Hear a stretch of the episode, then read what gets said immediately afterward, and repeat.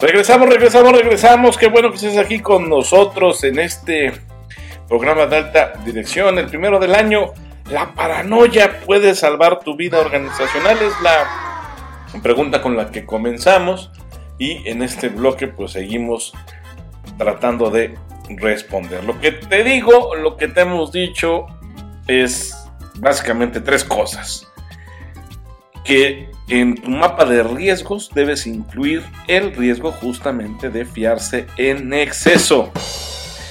También, también debes incluir el parámetro de ser peligrosamente ingenuo y también es importante que sepas que sería un error no incluir la incertidumbre en tu estilo de liderazgo. Claro, incertidumbre, pero como un estado de alerta temprana, para que puedas entonces con estos tres aspectos que te acabo de decir entrar a la gestión de la paranoia prudente, de lo que estamos platicando, si se puede ejercer, gestionar una paranoia prudente, sería a través de estos tres elementos que ya te mencioné, e incorporarlo a tu estilo de liderazgo. Porque mira, si de algo puedo estar seguro a lo largo de estos años, que ya no son pocos, y, bueno, la verdad también debo decirte, arropado por el trabajo que se ha hecho de periodista, el trabajo que se ha hecho de editor, que se ha hecho de asesor, de consultor, de abogado y de educador, la gente, la mayoría de las personas confía demasiado en sus colegas. Eh, he hablado con cientos de administradores, si no es que miles, ¿verdad? Y por darte un dato, yo te diría que 8 de cada 10 dijeron haber cometido un grave error en lo que concierne a depositar su fe en la persona equivocada. Por lo menos una vez durante sus carreras. Piensa en ello, piensa en ello. Si tú estás en este universo, en un universo en el que 8 de cada 10 dijeron haber cometido el grave error de depositar su fe en la persona equivocada. Por lo menos una vez durante sus carreras. Ya eh, cayó el 20.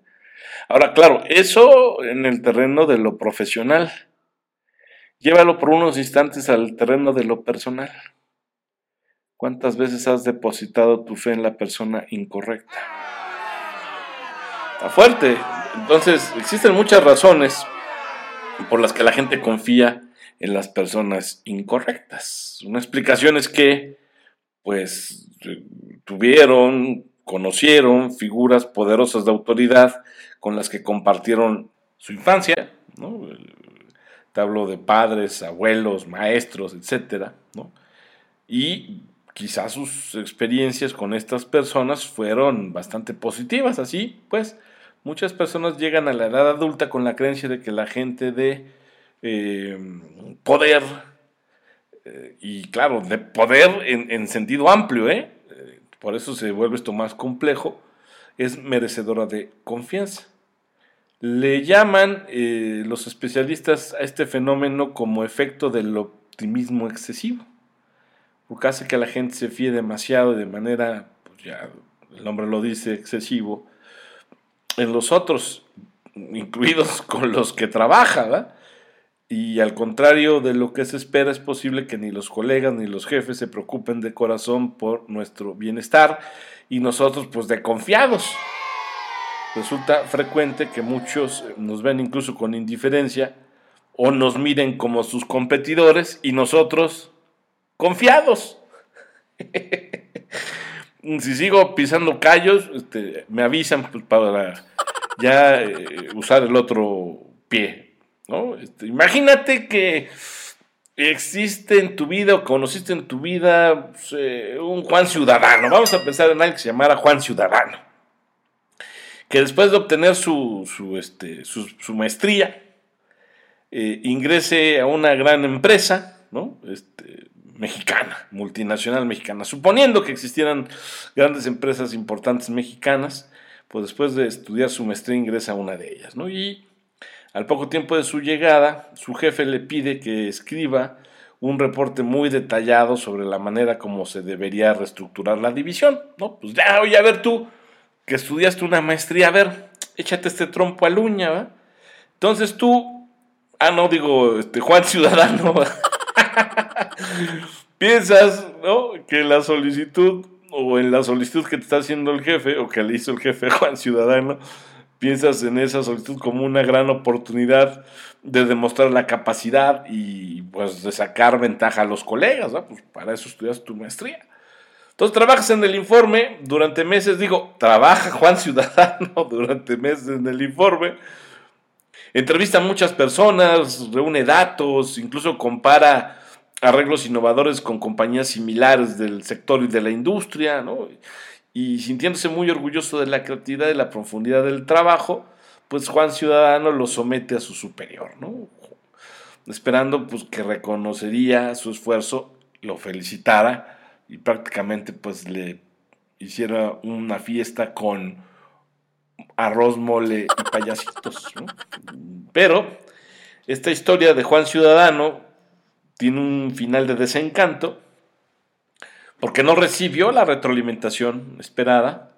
De hecho, después de que su jefe fue promovido, se enteró de que el supervisor, el que le asignó y le pidió el trabajo, se había adjudicado el crédito del reporte, ¿no? y a él, a su ex jefe, porque pues ya lo ascendieron, le reconocieron el trabajo que Juan Ciudadano eh, este, había llevado a cabo, había realizado. ¿no? Excesivamente confiado, Juan Ciudadano no había comprendido la situación, por lo que no protegió sus propios intereses y no hizo lo necesario para que justamente ahora que está tan de moda el plagio, hijo, qué horror, ya, ya sabes de, que hay de todo, ¿verdad? Este, pues eh, al no proteger sus propios intereses, pues cayeron en desgracia y el jefe se adjudicara su trabajo. Si esta historia no te suena parecida, no te suena cercana, no te recordó a alguien, híjole, entonces quiere decir que, pues la verdad tú has vivido en otro universo organizacional y pues mis respetos, ¿eh? pero en el que a mí me ha tocado, con el que yo he lidiado ya a lo largo de estos años en diferentes eh, carreras, profesiones y colegas, es una moneda de uso corriente y constante. Ahora, claro, por desgracia, los novatos, los que aspiran a crecer a partir de la buena fe y voluntad de sus jefes, no son los únicos que cometen el error de tener demasiada fe en un superior o colega. Incluso los veteranos también malinterpretan la supuesta amistad. Ahí está, por ejemplo, el caso de, de Juana Ciudadana. una experimentada eh, este, colega, ¿no? socia de una de las grandes agencias eh, publicitarias del país y que pues también obtuvo su, maestría, este, con mucho esfuerzo, pues se tenía que repartir.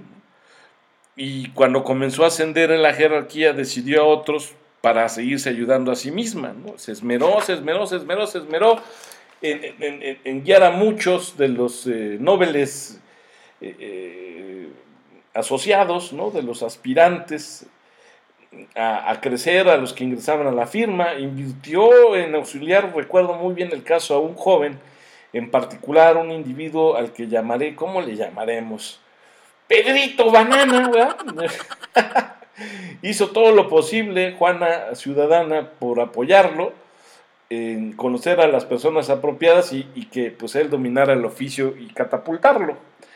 Este Pedrito Banana aprendía fácilmente y ascendió con rapidez en la jerarquía. Y en cierta ocasión, eh, Juana Ciudadana le ayudó en una presentación de ideas con las que pues ella esperaba ganar una nueva importante cuenta.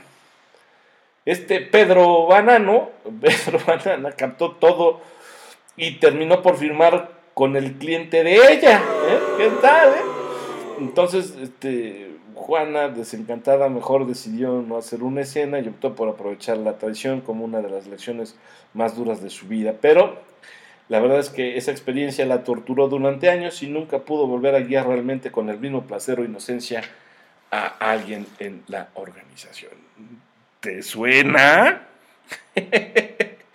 Entonces, fíjate cómo la paranoia prudente puede en algún momento dado salvarte y ayudarte como alerta temprana a no caer víctima de pues eh, la imprudencia de unos con respecto a las conductas esperadas por la ética y el profesionalismo. Es decir, la paranoia prudente puede ayudarte a no caer por una excesiva confianza en el error, para empezar, y te podría alejar de los terrenos del peligrosamente ingenuo. Pero hay un problema con esto que, que eh, a la mayoría de nosotros no nos agradan las personas paranoicas. Chúpate esa mandarina. No es muy divertido tenerla cerca y nos dicen cosas que no queremos saber. Entonces esta gente paranoica, ojo, la paranoica no prudente, este, tendemos a culparlas y evitarlas. Entonces aquí, para ti que quieres ejercitar el concepto de paranoico prudente, solo tienes de dos sopas.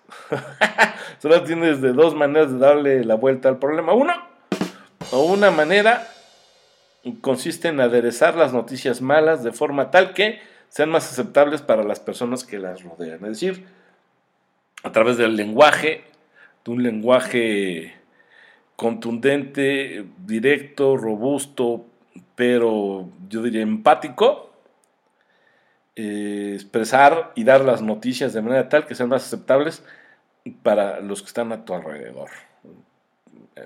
Pero algo quizás más efectivo es eh, eh, el de, pues, eh, con tu conducta y comportamiento, como alta dirección que estoy hablando, condiciones a toda la organización para que sea lo suficientemente paranoica, de manera que reaccione con rapidez a las señales de advertencia.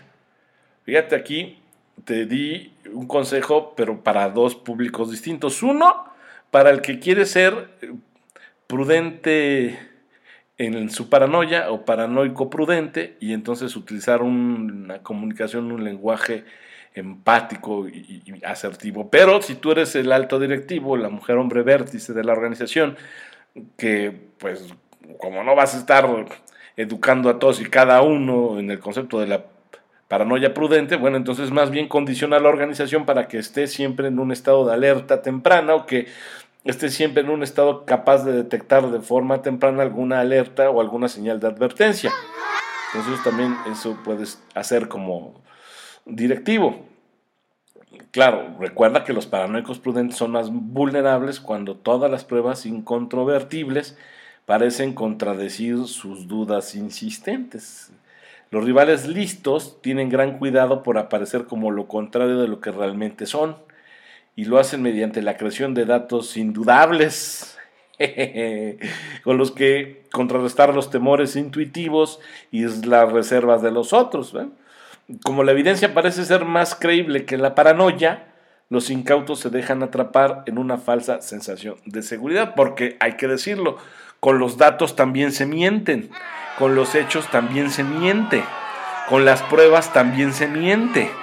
Entonces, fíjate qué terrible cosa, por eso debes estar muy atento a lo que ocurre a tu alrededor. Entonces, te diría yo, pues, este, es muy importante que no permitas tampoco que a través de, las eh, aparentes cifras, datos, porque luego hay gente que te dice que tiene otros datos, eh, tu empresa, tu organización, caminen en las arenas movedizas de la mentira.